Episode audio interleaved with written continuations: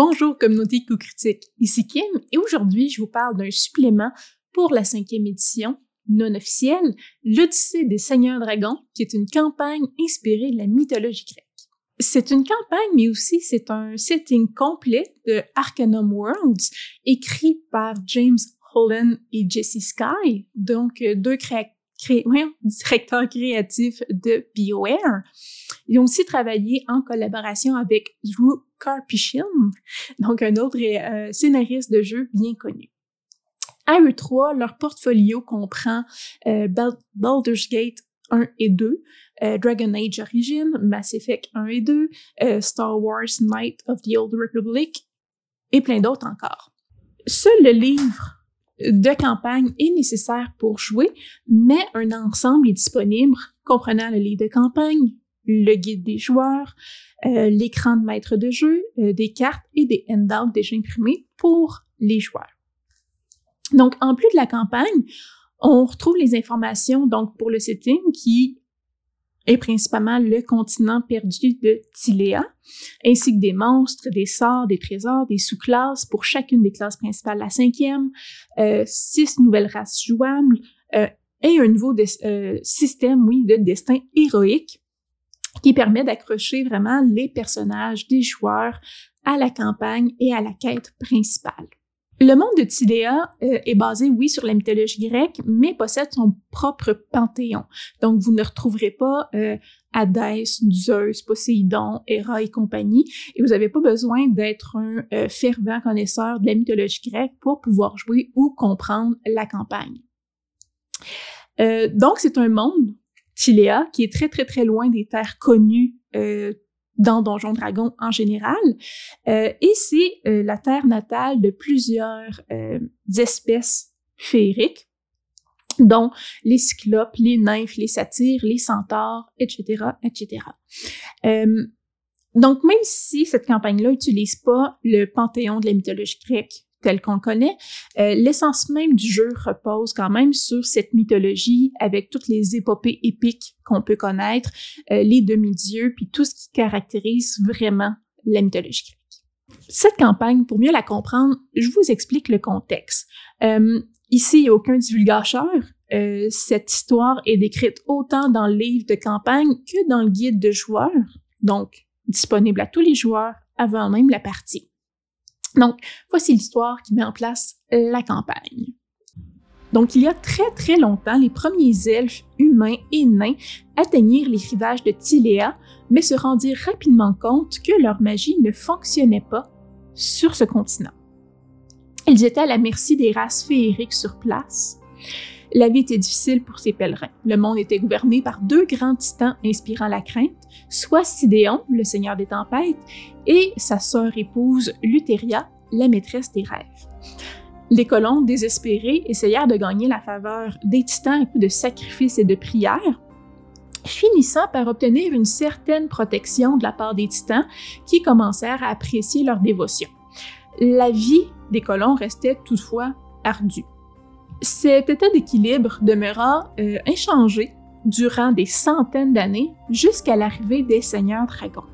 Ces derniers, donc pensaient à des aventuriers de haut niveau chevauchant des dragons de bronze, arrivèrent, du vieux continent euh, et aidèrent à sécuriser et faire grossir les colonies, dont la grande ville de Mitros, qui est la ville principale dans la campagne, en repoussant des hordes et des hordes de centaures et de cyclopes.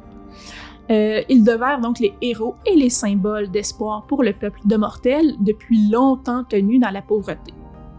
Les titans, à ce moment-là, devinrent, oui jaloux, montèrent une armée avec les peuples féeriques pour éradiquer la ville de Mitros. En réponse, les seigneurs dragons montèrent leur propre armée de mortels pour rétorquer et la première guerre commença. Donc les races féeriques furent repoussées en exil ou parfois carrément exterminées. Euh, les grands dragons de bronze des seigneurs dragons furent tués, presque tous exterminés. Et la situation commençait à sembler particulièrement difficile pour les mortels et tout portait à croire que leur défaite était imminente. Toutefois, comme un coup du destin, cinq dieux descendirent du ciel pour assister les mortels dans leur guerre. Une de ces déesses, qu'on nomma Mitros en l'honneur de la ville, se sacrifia pour sauver cette ville euh, et donc changer le courant de la guerre. À ce moment-là, les seigneurs dragons se séparèrent en deux groupes. La moitié allèrent vers le monde souterrain pour confronter Luteria et l'autre moitié assaillir la tour de Praxis, euh, qui était la demeure de Sidon. Personne ne sait exactement ce qui s'est passé à ce moment-là, euh, mais les signes de l'imminente apocalypse se calmèrent et quelques jours plus tard, un navire euh, noir arriva au port, transportant les corps de plusieurs seigneurs dragons. Plusieurs objets précieux se trouvaient à bord du vaisseau, dont un morceau de parchemin sur lequel était écrit un traité de paix, lequel stipulait que les Titans avaient fait le serment de ne pas attaquer les mortels de Tiléa pour 500 ans, à la condition que les sacrifices quotidiens recommencent et que les temples à l'honneur des Titans soient maintenus. Donc, les temps passèrent, la civilisation des mortels de Tiléa s'épanouit, les seigneurs dragons survivants devinrent, oui, rois ou euh, établir des dynasties, et la dévotion aux nouveaux dieux grandit si bien que les distances des titans fut presque oubliée. Euh, les cinq dieux étaient effectivement bienveillants, marchant parmi le peuple et aidant ceux qu'ils pouvaient. Toutefois, à l'heure où la campagne commence, le traité arrive à sa fin. L'oracle a prédit les ruines de Tiléa, incluant la mort des nouveaux dieux et l'annihilation des peuples mortels. Donc les joueurs incarnent un groupe d'aventuriers ayant été convoqués au temple de l'oracle et à comment la campagne commence ainsi. Il s'agit d'une campagne pour 4 à 6 joueurs utilisant la cinquième édition, bien entendu, euh, et c'est une campagne qui va porter les joueurs du niveau 1 jusqu'au niveau 20. Euh, cette campagne-là a été financée sur Kickstarter en 2019 donc, la campagne se déroule principalement en cinq actes dans un monde ouvert. Donc, euh, les, les, les, les joueurs, oui, peuvent passer où ils veulent, peuvent se promener dans ce monde. Mais la campagne est quand même très bien structurée. Euh, certaines régions du monde se débloquent à la suite de certains événements, ce qui laisse voir l'influence vraiment du monde du jeu vidéo des créateurs. Donc, il en demeure pas moins que cette structure permet vraiment beaucoup de liberté aux joueurs tout en aidant le maître de jeu euh, à contenir l'aventure à une partie du monde donné. Donc, c'est vraiment des événements clés qui permettent de voyager dans une autre zone. Euh, et donc, le, maître de jeu n'a qu'à se préparer pour une zone donnée euh, et n'a pas à connaître l'entièreté du continent quand que ça soit à la table. Autant le guide de campagne que le guide de joueurs fournit les instructions nécessaires pour créer son, son personnage, oui, propre à cette aventure, incluant euh, donc des backstories pour chaque classe afin de faciliter l'établissement de liens entre le personnage et le monde de Tiléa. C'est aussi ici que le choix du destin héroïque va se faire si le maître de jeu choisit d'utiliser cette règle optionnelle-là. Comme il est fréquent dans la mythologie grecque, c'est pas rare de voir des héros qui descendent des dieux ou que les divinités aient touché leur origine. Euh, on, peut penser à Héraclès, à Achille, à Thésée, à Ulysse. Donc, chaque joueur peut choisir un destin héroïque euh, qui va déterminer son lien avec le monde, avec Tiléa. Les destins débloquent euh, certaines parties de campagne, dont euh, des relations uniques avec certains personnages non joueurs, donnent accès à des systèmes magiques spécifiques euh, devant être retrouvés ou forgés. Chaque destin héroïque aussi comprend des buts supplémentaires qui peuvent donner des bénédictions divines aux personnages. Donc, il y a huit destins héroïques différents, soit le damné, inspiré de Achille, le demi-dieu, donc pensons à Héraclès ou à Kratos, le disparu, bon, pensons à Ulysse, l'exilé, euh, le fortuné, donc comme Jason et les Argonautes, euh, le héros maudit, donc dans les tragédies grecques, on peut penser à Cadmos, le tourmenté, Orphée, et le tueur de dragons, qui peut faire penser à Persée. Si on prend exemple euh, sur le destin du demi-dieu, parce que c'est plutôt commun dans la mythologie grecque, votre historique qui est décrit, c'est que vous êtes l'enfant mortel de Pythore, dans le jeu, c'est le dieu de la guerre. Vos colères sont devenues légendaires. Euh, dès votre plus jeune âge, vous avez démontré des habiletés hors du commun dans les domaines qui vous intéressent. Vous pardon, vous n'avez jamais rencontré votre père et votre mère emportés par un dragon lorsque vous étiez enfant. était renommé pour sa beauté et ses talents de harpiste. Euh, une famille de soldats vous a adopté et vous a élevé pour que vous deveniez le valeureux champion de la cité de Mitros. Vous êtes l'enfant chéri de la ville, les poètes chantent déjà vos exploits. Durant votre jeunesse, l'oracle vous a prédit une destinée légendaire euh, qui vous permettrait de rejoindre le panthéon divin aux côtés de votre père qui noie maintenant son désespoir dans la boisson. Selon la prophétesse, pour euh, tirer Pitar de sa torpeur alcoolique, vous devez accomplir les trois travaux qu'il n'a jamais accomplis. C'est-à-dire retrouver le dernier grand amour du Dieu, votre mère, défaire son ennemi mortel et terminer la fabrication de son arme mythique. Surmonter ces épreuves et votre père vous en sera redevable. Donc, cette petite mise en scène met en contexte le destin héroïque qui va influencer vos pas dire quêtes secondaires en tant que joueur et qui débloquera donc des avantages donc qui, qui va influencer le reste de la partie pour vous. Je donnerai pas plus d'exemples en quoi les destins héroïques peuvent être liés à la campagne à travers les épreuves à surmonter pour rien divulgacher, mais ces destins arriment facilement et organiquement les personnages à l'histoire de la campagne. On sent pas ici que c'est n'importe quel personnage qui aurait pu faire cette quête-là, euh, tout en laissant le choix aux joueurs de, de faire ce qu'ils veulent. Donc, ils laissent toute la latitude aux joueurs euh, pour jouer la partie comme ils l'entendent. Donc, chaque destin héroïque propose une histoire personnelle, comme celle que j'ai décrite, euh, des héros mythiques ayant inspiré ce destin, les restrictions possibles pour jouer ce destin, soit être né sur Tilea ou euh, venir euh, d'un continent lointain. Un élément pour rattacher le personnage à l'histoire et des buts et des avantages une fois que le destin est accompli. Il y a aussi des instructions pour créer son propre destin héroïque, si on le désire. Euh, c'est à noter que ces destins-là ne remplacent pas les backgrounds réguliers que les joueurs choisissent habituellement, mais ça les complète. En plus des nouveaux destins héroïques, on retrouve six nouvelles races jouables euh, inclus dans autant le livre de campagne que le guide du joueur. Donc on retrouve le centaure, qui est noble, nomade, orgueilleux et méfiant. On retrouve aussi la méduse, qui est une humanoïde euh, ayant fait un pacte avec un sombre pouvoir, euh, leur donnant une certaine, de certaines habiletés, on va le dire au pluriel, mais tournant leurs cheveux en serpent et pouvant pétrifier les autres avec leur regard. Euh, le Minotaure, c'est un descendant d'un groupe d'humains ayant fondé la ville de Minos. Afin de réussir à cultiver la terre, ils ont trouvé un, taureau qui était si fort qu'ils finirent par le vénérer et les euh, titans, donc Sidon pour ne pas le nommer, euh, a été jaloux et décida de maudire ce peuple en les tournant en l'animal qui se sont mis à vénérer. On retrouve les nymphes aussi, donc qui sont des créatures féeriques de formes variées. Dans le livre, on parle des euh, dryades des forêts, euh, des naïades des rivières, oréades des montagnes, les ouranies du ciel étoilé et les néréides de la mer.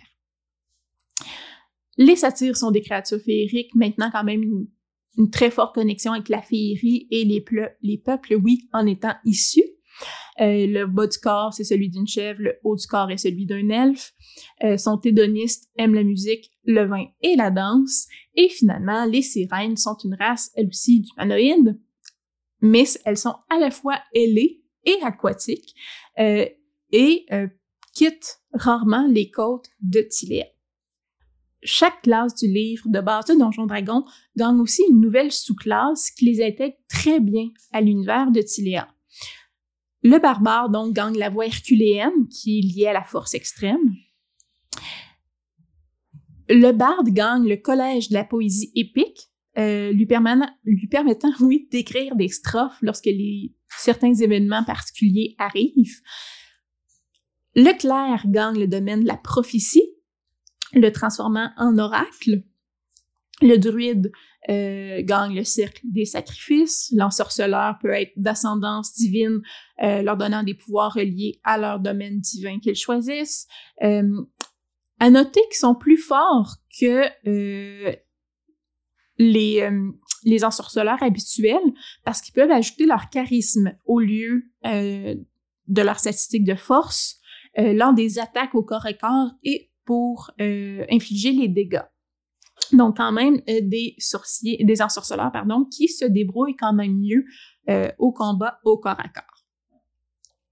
Ensuite, le guerrier gagne l'oplite, oui, qui est euh, le soldat par excellence des cités majeures, là, qui utilise un large bouclier euh, muni d'armes pour faciliter le combat avec une lance ou un javelot.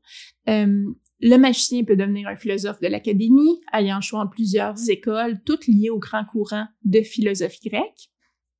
Le moine gagne la voie du bouclier, qui dans le fond, donne des options très, très différentes à celles habituelles. Donc, on a un moine qui va se battre justement avec un bouclier.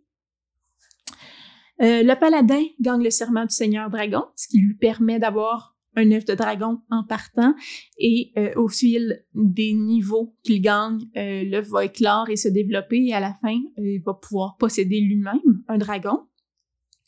Le rôdeur euh, peut joindre le conclave des Amazones, donc c'est une société matriarcale, mais les hommes peuvent quand même en faire partie.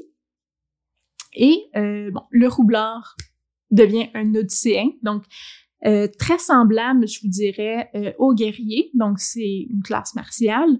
c'est des soldats qui sont rusés, donc qui utilisent davantage l'esprit pour se battre que leur force et sont plus stratégiques lors des combats. Donc, euh, c'est souvent aussi euh, le genre de guerrier qui va gravir les échelons un peu plus comme euh, pour faire des missions spéciales que les guerriers habituels. Et finalement, le sorcier peut devenir le serviteur des moires, donc ces sorcières anti-diluviennes qui tissent la trame du destin des dieux et des mortels sur leur écheveau magique. Une autre nouveauté dans le livre est le principe de renommée que les héros gagnent en faisant des grandes actions. Donc, plus les héros gagnent la gloire et deviennent connus à travers Tiléa, ils gagnent certains avantages et privilèges tout en attirant la jalousie d'autres personnes. Donc, la renommée a une échelle de progression qui est intéressante. Euh, ça amène des effets positifs et négatifs originaux. Euh, puis même si quelquefois ces effets-là sont justement négatifs pour le groupe d'aventuriers, en général, le jeu en vaut la chandelle. Donc les avantages sont vraiment bénéfiques pour les joueurs. Plus ils montent en niveau, plus ils gagnent de la renommée. Finalement, le livre de campagne contient aussi une tonne de nouveaux monstres, des systèmes magiques, des armes et des sorts propres à ce monde.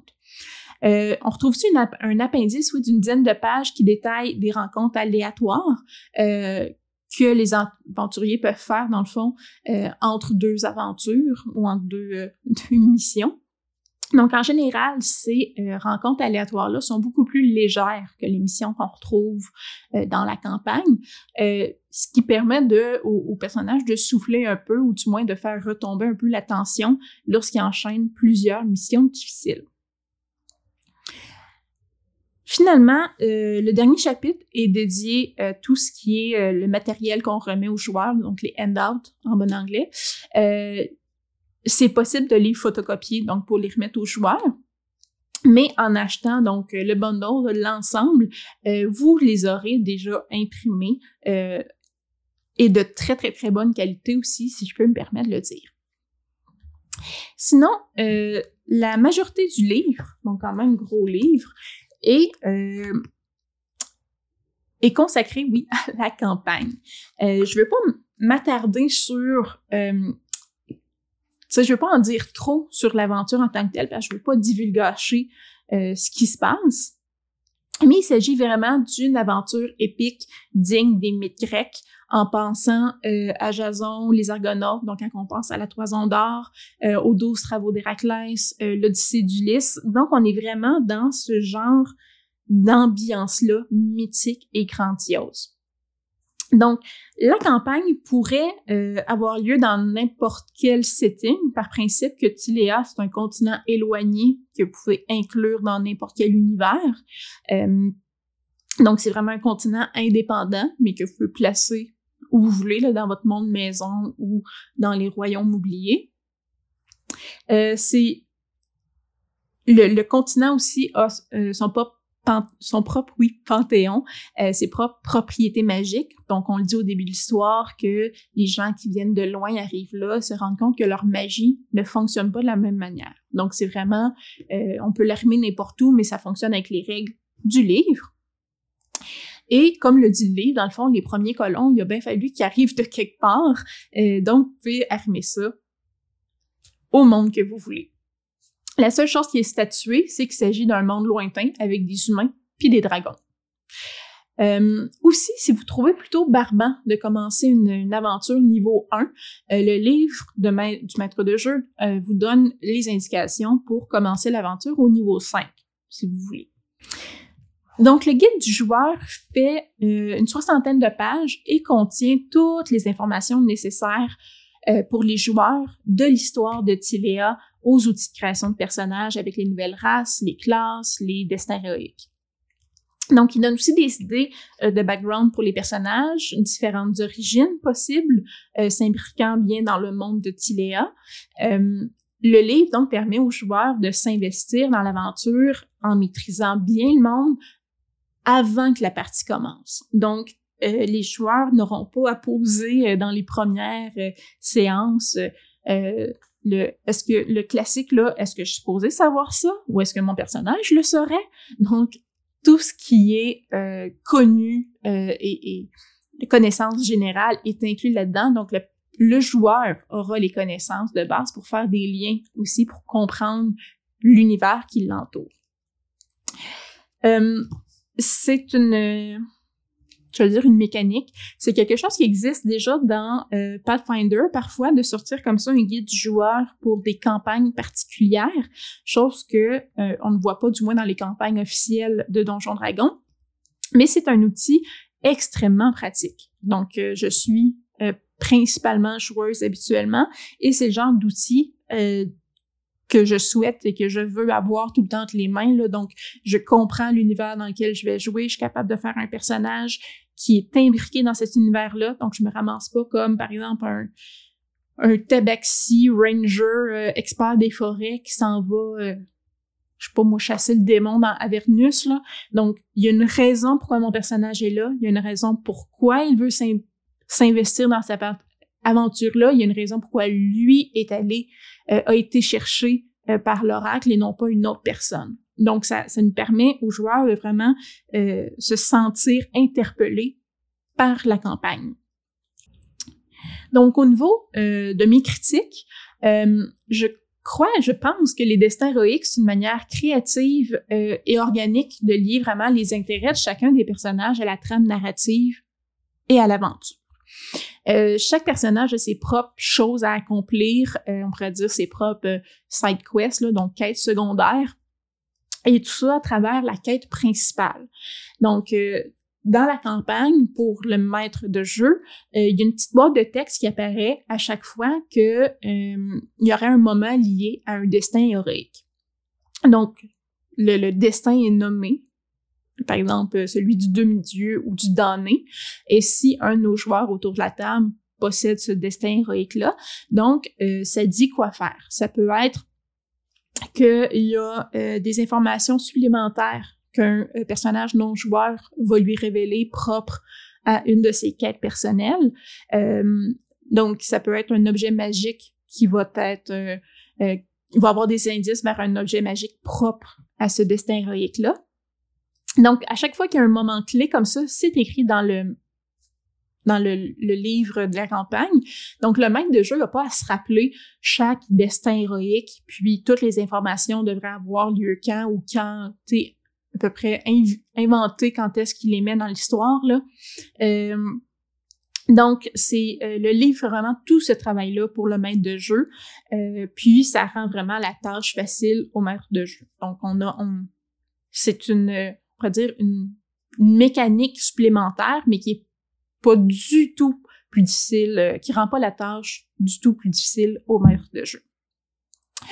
Le livre est brillamment illustré aussi, donc euh, des images de personnages, des cartes de combat, euh, presque à chaque page. Donc, quand on feuillette le livre, c'est dynamique, euh, c'est ludique aussi, donc les images sont belles, ça rend la lecture euh, plaisante et euh, c'est vraiment un tourne-page. Là, on a, vu, on a le goût d'aller voir tout le temps plus loin. Bien que je les verrais pas nécessairement dans un autre setting, les nouvelles races inventées sont intéressantes, bien balancées. Euh, la race, par exemple, de la méduse ou de la sirène, qui sont vraiment totalement nouvelles, là, euh, sont particulièrement intéressantes dans les pouvoirs qu'elles ont. Euh, et euh, donc, c'est des bonnes... Un, un, bon travail a été fait sur ces nouvelles races-là pour les rendre dynamiques et surtout balancées dans cet univers-là. Les sous-classes sont un peu plus fortes que les sous-classes habituelles. Euh, mais encore là, sont vraiment intimement liés à la mythologie grecque. Donc, c'est pas des sous-classes que je verrais, que je permettrais d'utiliser dans une autre campagne euh, de Donjons Dragons. Mais dans cet univers-là, le fait qu'elle soit un peu plus forte aussi, ça renvoie à cette idée-là de héros mythiques, demi-dieux, ou avec un, destin divin du moins. Euh, et c'est tout ça quand même cohérent. Donc, les, euh, les nouvelles sous-classes inventent des nouvelles mécaniques aussi. Euh, tout ça, c'est quand même ingénieux, puis ça pique la curiosité. On peut penser au barde qui écrit littéralement des vers euh, quand des événements arrivent. Euh, l'utilisation des boucliers aussi dans les classes martiales, qui est vraiment très bien ébriquée, qui renvoie vraiment à ces héros euh, spartans qu'on peut imaginer, vraiment rappelant les combats antiques. La mécanique euh, de la gloire et de la renommée, en fait, aussi est vraiment très intéressante pour rendre le monde vivant. Donc, le héros, quand il accomplit quelque chose dans une ville ou un village, ben, il se rend compte éventuellement, puis c'est à force de jouer, là, c'est pas euh, connu et su euh, de tous les joueurs quand ça arrive, là, mais à force de jouer, fait comme ah, mais ben voyons, tu sais, je vais dans une taverne puis les gens chantent euh, mes exploits, puis ah, je m'en vais dans une autre taverne plus tard après avoir accompli d'autres choses, puis j'ai une j'ai, une nuitée gratuite dans cette taverne-là parce que sont honorés de me recevoir.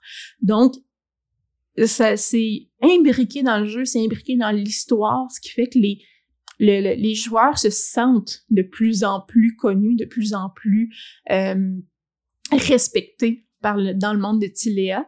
Euh, ce qui fait que le monde est vivant et ne s'arrête pas au groupe d'aventuriers. Il y a un monde dynamique qui continue d'exister autour d'eux.